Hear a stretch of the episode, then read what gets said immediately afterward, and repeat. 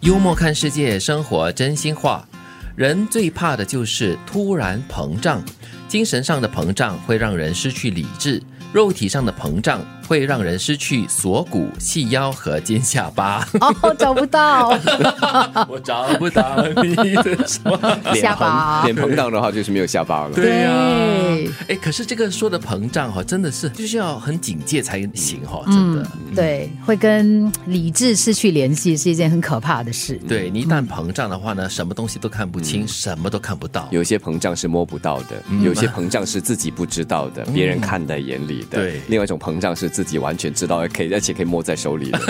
摸在手 里，那是肉体上的膨 胀。所以精神上的膨胀或者是肉体上的膨胀啊都是很不健康的。对，嗯其实你看不到的时候，你就是没有办法去认清很多的东西。嗯哎，你刚才说了关键就是不健康。嗯，就是精神上的膨胀会让你就是呃自大啦，对啊很自我啦，就看不到周围所发生的事情，什么东西都是我我嗯我这样子。我们说的是大头症，嗯，对。当你跟别人竞争时，没有人会想帮助你，甚至想干掉你；当你跟自己竞争时，每个人都想帮助你。嗯，我对第一句比较认同了。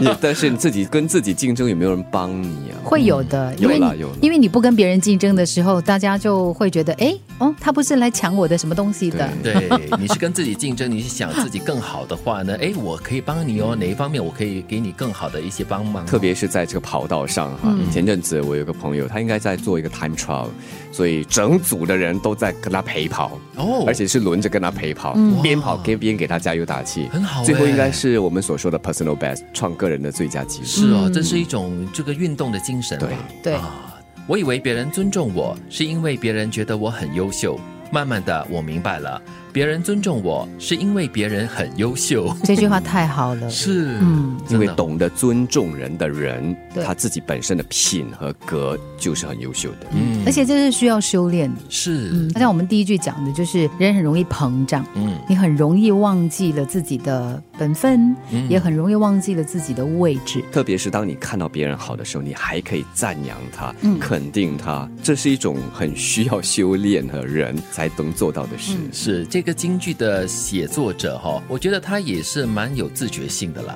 就是他慢慢的也明白了，就是别人尊重他是因为他本身是很优秀的一个人，而不是因为我自己本身是一个很优秀的人。所以有这种自觉性的话呢，我觉得他日久也会变得很优秀嗯，杰西，你真是好，啊。你人真好。哎呀，虽然有时嘴巴毒了点，但 是呢，还是很好的一个人。你是在在你好优秀啊，王德明。对对对对，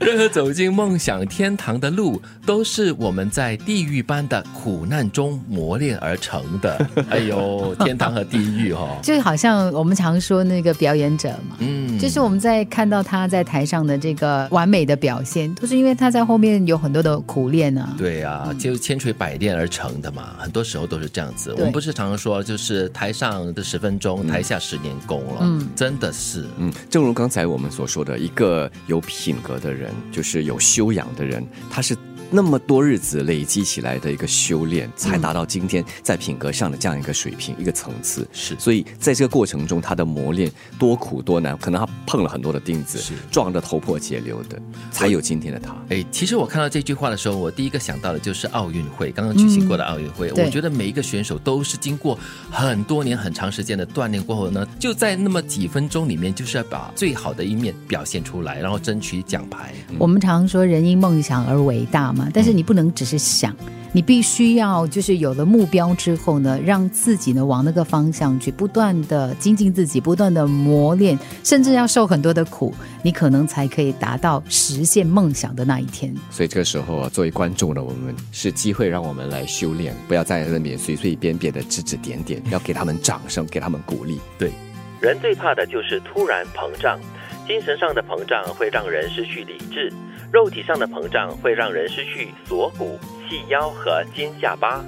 当你跟别人竞争时，没有人会想帮助你，甚至想干掉你；当你跟自己竞争时，每个人都想帮助你。我以为别人尊重我是因为别人觉得我很优秀，慢慢的我明白了，别人尊重我是因为别人很优秀。任何走进梦想天堂的路，都是我们在地狱般的苦难中磨练而成的。